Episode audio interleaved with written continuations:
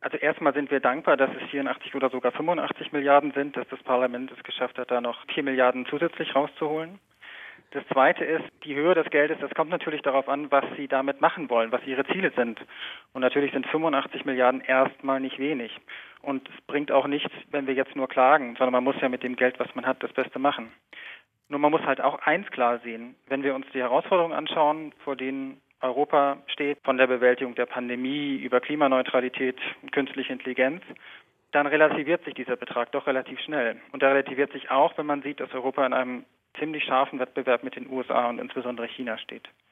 Also wenn Europa ein weltweit führender Wissenschafts- und Innovationsstaat sein will, bleiben will, dann muss sich das auch stärker finanziell abbilden. Und da sagen eigentlich alle Experten, dafür reichten diese Summen nicht.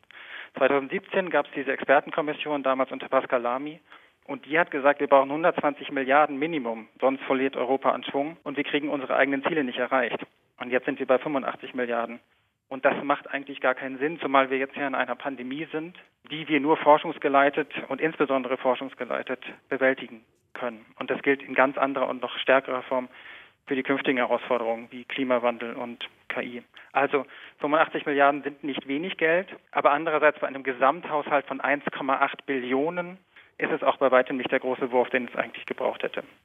Um die Relation nochmal klarzustellen, für die EU-Agrarförderung werden ungefähr viereinhalbmal so viele Mittel ausgegeben. Da ist so eine Zahl von 360 Milliarden steht ja. da im Raum, um diese Korrelation äh, mal klar zu machen. Schauen wir trotzdem auf speziell auf Horizon Europe. Ein Streitpunkt bei dieser Summe, die jetzt im Raum steht, also 84, 85 Milliarden Euro über sieben Jahre, ist ja die Verteilung dieses Geldes auf die verschiedenen Säulen mhm. des Programms. Die Säule 1 nennt sich exzellente Wissenschaft und die käme aktuell etwas schlechter weg als vorher. Also ihr Budgetanteil soll von 32 auf 25 Prozent schrumpfen. Welche Folgen hätte das denn für die forschungsstarken Unis in Deutschland, die Sie ja vertreten? Also das ist ziemlich klar, dass wir ein schlechtes Ergebnis für unsere Universitäten, aber ich glaube, es wäre auch ein schlechtes Ergebnis für Spitzenforschung in Deutschland und in Europa insgesamt. Denn man muss sich ja einmal anschauen, was in Säule 1 enthalten ist. Und das ist insbesondere der Europäische Forschungsrat oder das Marie Curie-Programm für die Mobilität des wissenschaftlichen Nachwuchses. Und wenn Sie sich den ERC, also den Europäischen Forschungsrat, anschauen, das sind eigentlich genau die Programme, deren Forschungsergebnisse uns jetzt gut durch die Krise bringen.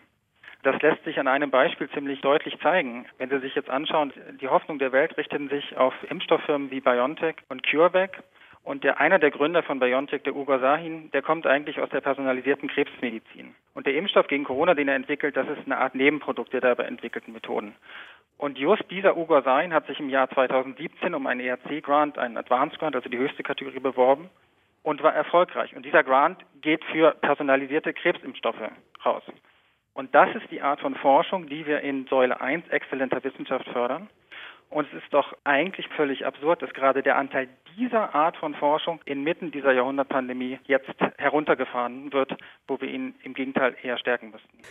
Beim Europäischen Forschungsrat ERC war man ja auch entsprechend frustriert, als die ersten äh, Budgetvorlagen kamen. Wir haben den Präsidenten Jean-Pierre Bourguignon eben schon gehört und der hat gestern mitgeteilt, mit den gut zwei Milliarden im Jahr, die man jetzt für die Förderung von Spitzenforschern in Europa bekommen soll, das wäre sozusagen der Stand, den man auch die sieben Jahre davor schon hatte. Das wäre Stagnation, das reiche nicht. Man brauche mindestens 250 Millionen Euro mehr pro Jahr. Ist diese Forderung gerechtfertigt? Die ist absolut gerechtfertigt. Wir unterstützen diese Forderung klar. Der ERC ist das Beste, was die europäische Forschungspolitik erfunden hat, muss man so klar sagen. Der wird weltweit beachtet. Er hat in den wenigen Jahren, den gibt es ja erst seit, seit 2007, Nobelpreisträger hervorgebracht und diverse andere Auszeichnungen. Die Arbeit des ERCs wird jedes Jahr unabhängig evaluiert und da kommt immer das Gleiche heraus, dass nämlich der weit überwiegende Teil der Projekte 80 Prozent aufwärts bahnbrechende oder erhebliche Fortschritte in der Wissenschaft voranbringen und dass viele Projekte, und das ist auch ganz wichtig, mittel- und langfristig einen sehr großen und positiven Einfluss auf Gesellschaft und Wirtschaft haben. Und beim ERC haben wir jetzt aktuell die Situation, dass es ein knallharter Wettbewerb ist um die Grants. Das ist auch gut so, wenn es um Qualität geht, denn der ERC hat deswegen sein Renommee, weil er ganz streng ist in der Auswahl der Projekte. Das Problem ist aber, dass es jetzt schon deutlich mehr Projekte gibt, die eigentlich so exzellent sind, dass sie gefördert werden müssten, dass es dafür aber einfach schlicht kein Geld gibt. Der ERC selber schätzt, dass die 30 Prozent mehr förderungswürdige Forschung hätten, also 30 Prozent mehr exzellente Forschung, ohne an der Qualität zu sparen. Und die werden einfach nicht im Moment finanziert. Und Europa verschenkt da immenses Potenzial, Jahr für Jahr. Und das kann man sich eigentlich nicht leisten angesichts der Herausforderungen. Und wenn man sich einmal vor Augen führt, dass da Leute wie Ugo Sahin gefördert werden, was da verloren geht, sowohl an Erkenntnisgewinn als auch an gesellschaftlichem Nutzen, das ist immens. Welche Rolle spielt eigentlich die Bundesforschungsministerin Anja Karliczek bei diesem Feilschen um den EU-Forschungsetat? Sie ist ja derzeit auch Vorsitzende des EU-Forschungsministerrats. Hat sie ihren Einfluss im Sinne der Wissenschaftler und Wissenschaftler geltend gemacht bei diesen Verhandlungen? Also ich glaube, dass nachdem ich jetzt viel gesagt habe darüber, was man kritisieren kann an diesem Budget und was man sich hätte besser vorstellen können, dass man einmal auch anerkennen muss, dass gerade Deutschland hier, glaube ich, in einer Zwickmühle war. Denn auf dem Ratsgipfel im Juli, auf dem ja die erste große Kürzung beschlossen worden ist des Budgets, da ging es nicht primär um Wissenschaft, sondern da ging es ums große Ganze, letztlich ja um die Frage, ob die Europäische Union inmitten der größten Krise ihrer Geschichte noch handlungsfähig ist und ob sie solidarisch sein kann. Und wenn es damals diese Einigung, die zulasten der Wissenschaft ging, nicht gegeben hätte, dann haben ja schon manche darüber spekuliert, dass es auch zu einem Auseinanderbrechen der EU führen könnte. Und deswegen ist es auch eine historische Leistung, was da passiert ist, dass man einen Haushalt von 1,8 Billionen erreicht hat in diesen langen Verhandlungsnächten. Und das ist erstmal was, was auch ja für die Wissenschaft gut ist.